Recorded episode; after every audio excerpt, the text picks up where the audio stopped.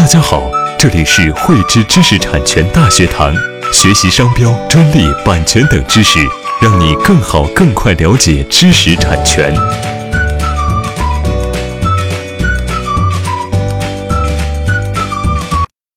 蒋某作为鲨鱼骑士天线发明专利的一个权利人，他向南京中院对这个力帆公司等被告呢提起了专利侵权诉讼。要求呢，被告立即停止侵权，并且赔偿损失以及呢合理维权费用，共计两百万。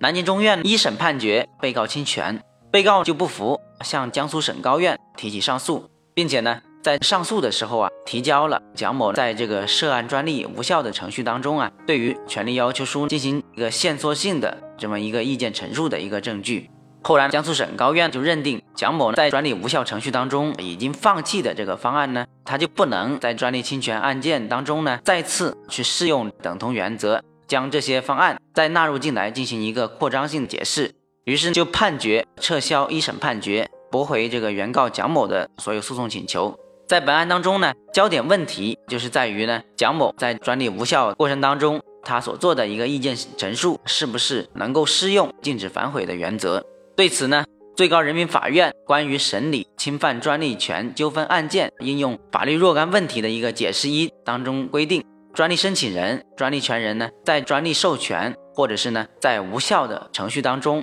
通过对权利要求书、说明书的修改或者是呢意见陈述而放弃的一些技术方案呢，权利人呢在侵犯专利纠纷案件当中又将这些方案纳入专利权的保护范围内的呢，人民法院是不予支持。这个规定就是我们在专利法意义上的一个禁止反悔原则，它的一个作用呢，就是在于禁止专利权人呢将在专利授权确权程序当中，通过修改或者是呢意见陈述所表明的不属于他自身专利保护范围内的一个内容呢，重新去纳入这个专利权的保护范围内，从而呢避免申请这个专利权人呢两头得利而损害这个公众的利益。然而呢。如何去理解上面司法解释所规定的这个技术方案的一个放弃，在实践当中呢分歧比较大。最高院呢又另行制定了最高人民法院关于审理侵犯专利权纠纷案件应用若干法律问题的一个解释二当中呢要有明确规定，权利人在证明专利申请人、专利权人在专利授权确权的这个程序当中呢，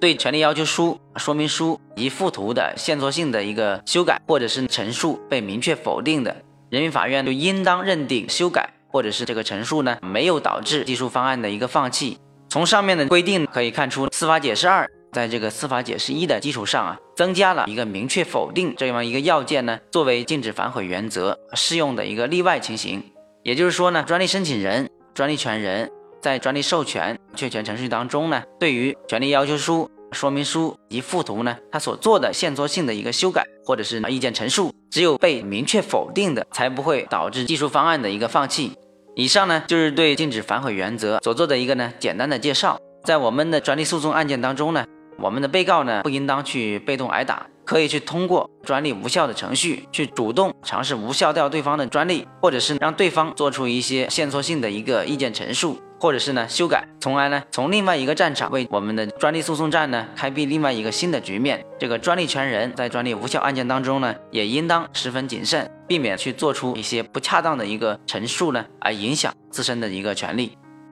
喜欢慧知课程内容的朋友，欢迎转发分享或在节目下方留言，还可以与我们老师进行互动哦。我们将在每周四和周六定期更新课程。更多知识，请关注“慧知知识产权”微信公众号。我们下期再见。